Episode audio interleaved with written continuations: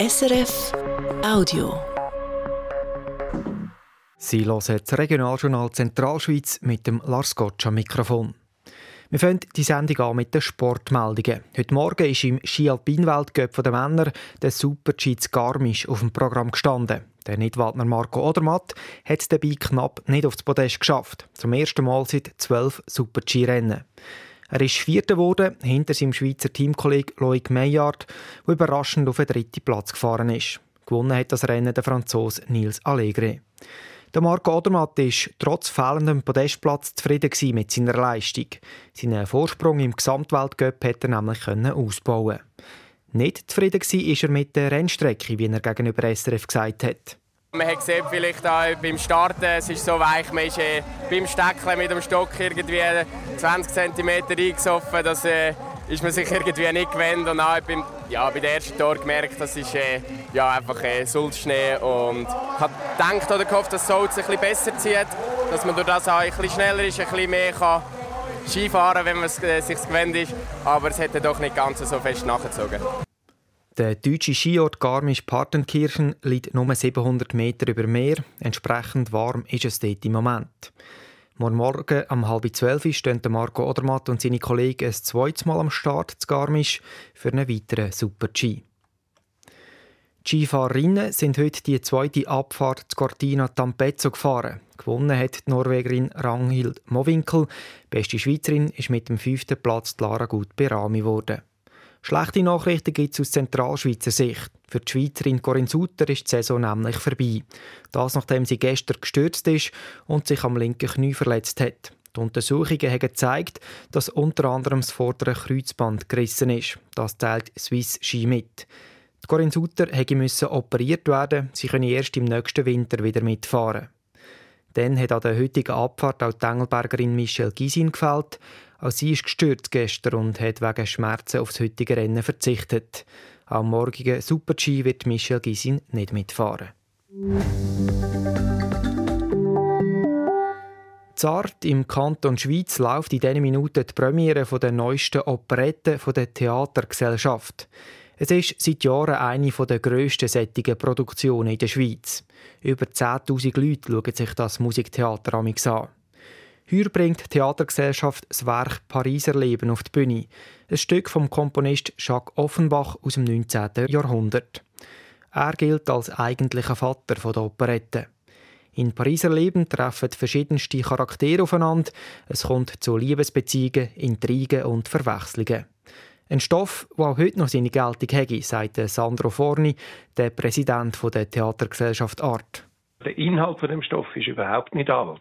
Also sind Problematiken, die man in der heutigen Zeit sieht.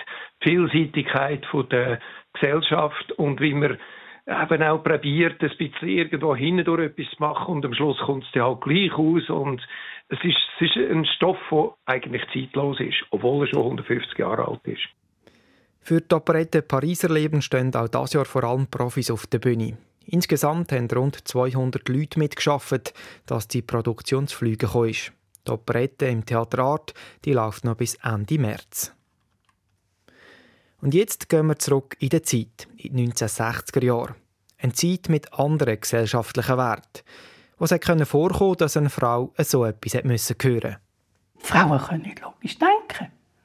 Ups. Ups, das kann man aus heutiger Sicht wirklich sagen. Sie, die wir hier gehört haben, das ist Marianne Arto aus dem luzernischen Asch. Sie ist 83 und gilt als die erste und auch die älteste Programmiererin der Schweiz. Der Reto Wittmer hat Marianne Arto für einen SRF Digital Podcast getroffen und gibt uns hier einen kleinen Einblick. Reto Wittmer, der Satz, dass Frauen nicht logisch denken können, den hat sie bei einem Bewerbungsgespräch gehört. Ja, Marianne Arto hat sich spontan beworben zu Basel bei der IBM. Das war 1963. Es hat dort mal einen Fachkräftemangel gegeben, vor allem bei Sekretärinnen. Und wenn eine Frau dort mal nach der Matur arbeiten also Geld verdienen, statt äh, gerade zu heiraten, ist es eigentlich klar gewesen, du wirst Sekretärin. Und das ist für Marianne Arto aber nicht in Frage gekommen, weil er ihren Bruder etwas erzählt hat von grossen Computermaschinen, die sie an der Uni haben, wo er studiert hat. Äh, das sei die Zukunft, da brauche ich jetzt dann immer mehr Leute, die eben die Maschinen programmieren. Also hat sie dann dem Herr von IBM gesagt, ich will Programmiererin werden. Und der hat eben gemeint, nein, äh, geht's noch. Sie ist dann aber gleich geworden, Programmiererin bei IBM, und zwar, weil sie einen Intelligenztest super bestanden hat. Jetzt hat ja das Programmieren in den 1960er Jahren noch ganz anders ausgesehen als heute. Wie muss man sich das vorstellen? Ja, heute ist es ja eigentlich, wenn man so Programmiererin oder Programmierer, da stellen wir uns so Leute vor, die halt vor einem Monitor hocken und ja, programmieren. Nicht wahnsinnig spektakulär. Das ist natürlich, seit langem ist das so, aber eben noch nicht in den 1960er Jahren. Da hat das eigentlich so ausgesehen, ein, ein grosses Pult, Bleistift und Papier und so hat man programmiert. Das Ganze haben sie dann auf Lochkarten übertragen. Man könnte sagen, eine Art USB-Stick aus der Urzeit der Computer. Also der Code ist dort draufgekommen, der Programmiercode. Der ist eingelesen worden in die grosse Rechenmaschine. Die ist so, ja, wie ein Kleiderschrank, muss man sich das vorstellen. dann hat es dort drin gerechnet und gerechnet. Und erst dann hat man gesehen, ob das Programm, das man gemacht hat, verhebt oder ob es Fehler drin äh, hat. Die Marianne Arto hat sich schon nach wenigen Jahren, äh, wie sie selber sagt, das Krönli verdient gehabt in dieser Mannenwelt der Programmierer ist sie akzeptiert gewesen. Aber gleich, auch so ein Jahrzehnt später, hat sie es immer mal wieder zu spüren bekommen, dass sie halt eine Frau ist. Da hat sie beim Chef zum Beispiel einmal nach mehr Lohn gefragt. Sie hat gesagt, gewisse Kollegen bräuchten für die gleiche Arbeit mehr als doppelt so lange wie sie. Da müsste doch etwas drin liegen. Und die Antwort vom Chef war dann die. Gewesen. Wissen Sie, Frau Arton, wir haben halt da nicht Leistungslohn, sondern Präsenzlohn. Es war vielleicht einfach eine billige Ausrede, damit er ihr nicht den gleichen oder sogar mehr Lohn hätte müssen geben als der Mann. Eine Pionierin also die Marianne Art aus Asch im Kanton Luzern. Sie können das ganze Gespräch mit ihr hören im SRF Digital Podcast. Da finden Sie auf srf.ch-audio und auch überall sonst, wo es Podcasts gibt. Und zum Schluss noch das Wetter für Zentralschweiz. Der Christoph Sigrist von SRF Meteo weiss, was uns hier erwartet.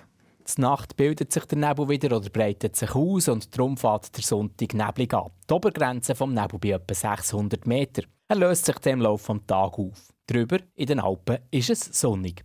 Die Temperaturen zu Luzern 7 Grad, Schweiz 6 Grad, Zug hat auch 6 Grad. In der Höhe wird es aber ausgesprochen mild. Auf der Rigi haben wir 8 Grad und auch der Pilatus meldet 8 Grad morgen.